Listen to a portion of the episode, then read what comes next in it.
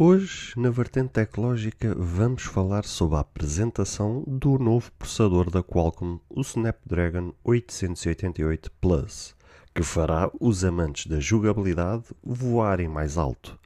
Coloque o fone no ouvido ou aumente o som da coluna, que a vertente tecnológica vai começar agora. Olá, seguidores e ouvintes deste fantástico, inigualável podcast de tecnologia. Eu sou André Silva e esta é a nossa, a vossa vertente tecnológica.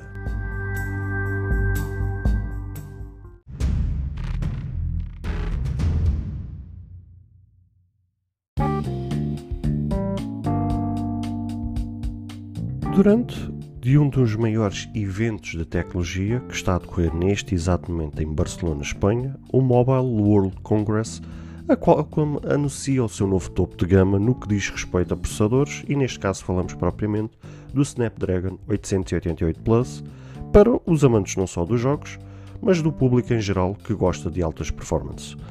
Sabemos que a Qualcomm é sem sombra de dúvida uma referência neste setor, apesar que acaba por vender menos que a sua concorrente, a sua maior concorrente, a MediaTek. Fruto desta ter uma forte adesão aos média gama e baixa gama principalmente. Mas no que toca a alto desempenho, a alta eficiência energética, a baixo aquecimento, a processamento gráfico e por aí fora, sem grandes dúvidas que a escolha dos consumidores vai sem pensar duas vezes para a Qualcomm. Já há alguns anos por hábito, a Qualcomm lança duas versões do seu processador. Costuma ser uma versão normal e depois mais tarde a versão Plus, que acaba por ser uma versão turbinada, onde é feita uma espécie de overclock, uns pequenos ajustes, de forma a ela conseguir entregar algo a mais do que o seu irmão mais velho. E foi neste sentido que ela aproveitou agora para apresentar neste evento da MWC este novo processador onde os grandes destaques são o melhoramento do motor de inteligência artificial e a frequência no processamento que vai agora até o limite máximo de 3 GHz. Este melhoramento no motor de inteligência artificial vai permitir à gigante americana, que está sediada em San Diego, nos Estados Unidos, uma melhoria considerável na sua performance face à geração do 888, onde vai até 20% a mais, o que é um salto significativo e que pode fazer diferença em alguns jogos ou até em processamento de vídeo se for o caso de edição. De resto, a nível de especificações, em termos gerais, temos o, o atual GPU Adreno 660, o modem Snapdragon X60 5G, a nível de Wi-Fi já conta com o suporte Wi-Fi 5 passando pelo 6 e terminando no 6E, que é a última geração do Wi-Fi, onde vai permitir altas velocidades nas transferências ou até mesmo em downloads, a nível de tela tem um suporte 4K a 60 Hz e um Quad HD mais a 144 Hz e por fim a litografia ainda é de 5 nanómetros e um Bluetooth é de suporte a 5.2. Se formos mesmo, mas mesmo ao detalhe, as diferenças entre o 888 normal e o 888 Plus não são assim tão grandes. A ideia passa mesmo por aumentar as vendas da empresa, por ter duas gerações de processadores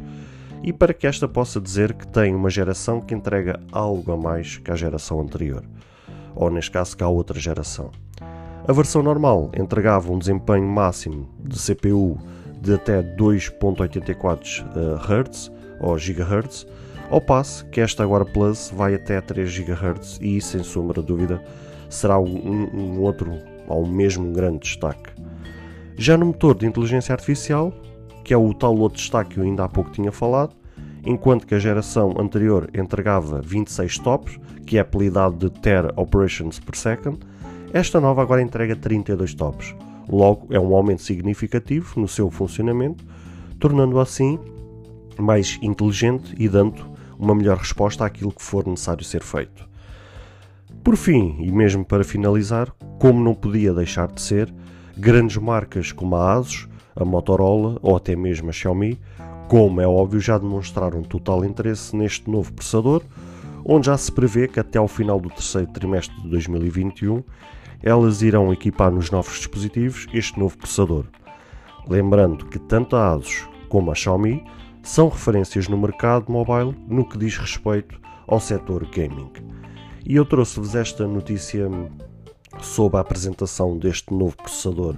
da Qualcomm, o Snapdragon 888 Plus, justamente para ah, fazermos uma pergunta e para nos fazer pensar, ah, comparando este assunto ao, ao assunto ah, mobile ou nos smartphones, se é assim que se pode dizer. Porque se uma das grandes não é polémicas que se pode dizer, mas se um dos grandes debates que, que temos tido no mundo da tecnologia nos últimos anos é porque é que as marcas uh, têm teimosamente apresentado smartphones de 6 em 6 meses. E, e, salvo erro, não sei se foi a OnePlus que começou uh, com esta história, só se foi a Xiaomi, mas certo que marcas como a Xiaomi, como a OnePlus e a salvo erro até a Sony e tantas outras ganharam o hábito de lançar uh, smartphones de 6 em 6 meses. E uma das críticas que tanto os analistas como comentadores da tecnologia e por aí fora levantaram sempre a questão não só porque é que apresentam smartphones de 6 em 6 meses, uh, sendo que de um lançamento para o outro pouca coisa mudava. Uh, e aqui transporta-se essa mesma questão para esta questão dos processadores. Porque é que a Qualcomm lança uh, um processador de 6 em 6 meses, uh, sendo que há uma pouca diferença entre uma geração e outra? Isto é uma pergunta que eu quero fazer a vocês e gostava de saber a vossa opinião. Uh, a gente compreende, se a gente nos pusermos no lugar do, do, do, do capital, se a gente pusermos no olhar uma, da visão empresarial, se temos uma empresa para gerir e temos, temos lucros para, ganho, para receber e para pagar a acionistas e por aí fora, ou seja, pondo aquela velha questão que a gente já sabe, uh, conseguimos perceber que a empresa tem que arranjar estratagemas né? tem que arranjar estratégias uh, para, ou neste caso, como fazer uh, aumentar as vendas e daí gerar mais lucros. Né? E conseguimos perceber isso. Agora, a questão é: será que a única estratégia válida e que pode ser implementada passa por uh, repetir a mesma estratégia ou implementar somente uma única estratégia que passa por uh, pegar num processador e fazê-lo lançar de 6 em 6 meses, sendo que não entrega nada assim extraordinariamente a mais do que ao outro. Porque, é assim, eu, na minha opinião, isto divide-se em, em, dois pontos de vista. Por um lado, consigo compreender que, que seja feito ou que seja implementado este tipo de estratégia por parte das empresas. Até como vocês sabem, eu já tive empresa há uns bons anos atrás e sei que quem se coloca no, no, no caso empresarial uh, acaba por passar por aquela angústia de saber o que é que eu tenho que fazer para aumentar o, os lucros da minha empresa, ou seja, o que é que eu tenho que implementar a mais para que eu possa vender a mais do que aquilo que eu já vendi no passado. E às vezes naquela ânsia uh, a gente acaba por cometer erros básicos. E, e, acredito que as empresas são tão pressionadas pelos acionistas que acabam por, sob pressão, ter que implementar este tipo de estratégia para então apresentar os relatórios aos acionistas dizer assim, olha, aumentamos as vendas e está aqui os lucros, etc, etc. Só que eu coloco também no lugar do consumidor hum, e aí também é a minha outra opinião, que é, eu não concordo de todo. Eu acho que, apesar da gente saber que a tecnologia anda uh, a velocidade de cruzeiro, uh, não anda também assim tão rápido que uh, haja uma grande transformação tecnológica de 6 de seis em 6 de seis em seis meses. Ou seja, o que hoje a tecnologia entrega, mesmo à velocidade de cruzeiro que ela anda, certamente daqui a seis meses não existe algo muito extraordinário ou estratosférico que justifique se uh, haver um novo lançamento. Se isso acontecesse, ok, a gente batia palmas e concordava. Ou seja, em janeiro era apresentado algo e seis meses depois a tecnologia avançou tão rápido, tão rápido, tão rápido que acaba por seis meses depois entregar algo 10 vezes superior, mas não é o caso. Apesar de, como ainda agora disse, a tecnologia andar a velocidade de cruzeiro, ela não anda assim tão rápido que justifique se apresentar algo a, a, mais passado seis meses. Ou seja, em janeiro ela entrega algo, seis meses depois é só um pequeno ajuste, um pequeno melhoramento. E isto é essa questão que eu vos queria colocar e gostaria de saber a vossa opinião se de facto tanto as empresas dos smartphones, as fabricantes de smartphones, se justifica-se lançamentos de 6 em 6 meses, se isso é justificável e se isso faz sentido, da mesma forma se nas empresas de processador, tanto a MediaTek como a Qualcomm, se justifica haver lançamentos de 6 em 6 meses. Na minha opinião, talvez era mais fácil ela agora ter apresentado o 888 e daqui a 6 meses, uh, daqui a 6 meses disparado, daqui a, a 12 meses, daqui a um ano, de facto entregar talvez, sei lá, 890 ou 900, sei lá, uh, uh, os números que ela irão dar ao novo processador, mas daqui a um ano, daqui a 12 meses, dizer assim: não, agora está aqui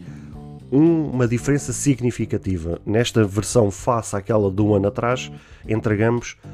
duas vezes mais, três vezes mais, cinco vezes mais, sei lá, algo que realmente a gente possa dizer assim: wow, isto é mesmo então, se até mesmo a Apple, que lança smartphones de 12 em 12 meses, e mesmo ela, já há críticas de há alguns anos que ela apresenta smartphones em que não há grandes diferenças entre uh, uma geração e outra, ou seja, já houve a crítica que no 12 não houve grandes diferenças face ao 11, mesmo até no Apple Watch, na, na geração 6 no Series 6 não entregou nada de diferente assim face ao 5, só houve ali duas coisas que ela implementou face à geração do 5. Então quer dizer, se já aí há uma crítica, quanto mais em processadores ou, ou em smartphones de 6 em 6 meses. Não faz sentido nenhum. E queria mesmo saber a vossa opinião se este tipo de estratégia por parte das fabricantes ou das marcas se é válido ou não.